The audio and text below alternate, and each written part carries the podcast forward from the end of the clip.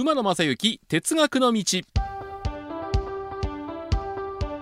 NBS アナウンサー馬野正幸です。皆さんこんにちは、えー、前回も鉄道の各社のアプリのご紹介をしました、えー、収録をしながらですね、えー、山陽電車さんのアプリをダウンロードしていろいろやっていく中でやっぱり事前に見とかないといけないなっていうのは感じましてわからないところがいっぱい出てきて皆さんに中途半端な情報しかお伝えできなかった。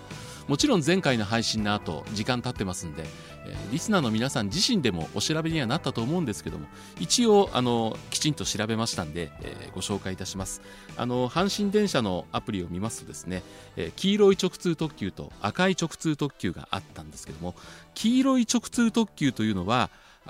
神戸三宮と板宿間これは各駅に止まる。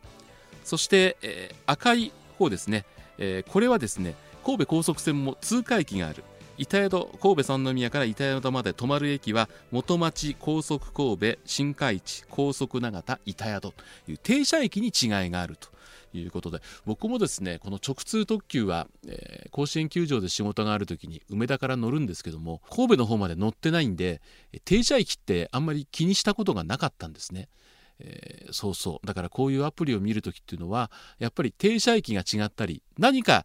他の列車とは違うってことになると色が違ったりいろんな情報を出してくれてると思いますんでその辺りもしっかりと確認するというのは大事だなっていうのを、まあ、自分のこととしても感じましたんで、えー、次からですねしっかりとした情報をお伝えしていこうかなと思っております、えー、アプリの話はこのぐらいにしまして今回はこんなテーマを用意しております。鉄道ファンなら誰もが憧れる電車の運転。まあ皆さん憧れたことはありますよね。一度でいいから自分で電車の運転をしてみたい。まああのそんな夢を叶えるゲームがねもう電車で GO ができてからどのくらい経ちますかね、えー、相当経ちますけどもその前にもあのパソコンのゲームソフトでトレインシミュレーターっていうのがありましてまだそんなに各家庭にパソコンが普及する前ですよね、えー、我々のアナウンサー室当時のアナウンサー室の片隅に、えー、マッキントッシュのパソコンが置いてありまして、えー、でこのトリンシミュレーター、えー、東海道線バージョンと阪神電車バージョンというのも売ってましてね、えー、あの近く間を走ったりするんですけども。買って本当はいけないんですよ勤務中は。だけど泊まり勤務泊まり勤務っていうのはあの夕方6時から翌朝10時までの勤務なんですけども、まあ、ニュースのない時間もありますんで結構時間があるんで、えー、このゲームをして阪神電車あるいは JR 東海道線の電車を運転するゲームに没頭した時期もありました。ただね最初の頃のこのパソコンゲームっていうのは画面にまあ聞いてる皆さんも分かりますよね、えー、マスコンとブレーキ。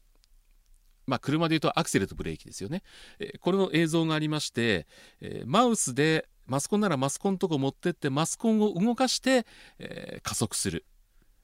あるいはブレーキならブレーキのとこにマウスを持っていってブレーキ弁を動かして、え止める。ブレーキかける。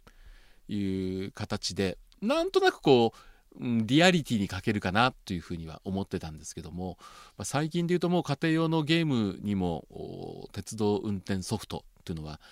たくさんありますけども、まあ、専用コントローラーっていうんですかこれがね売ってたりしますんで、えー、僕もあのー、あそうそう専用コントローラーじゃなくてゲーム機がなくても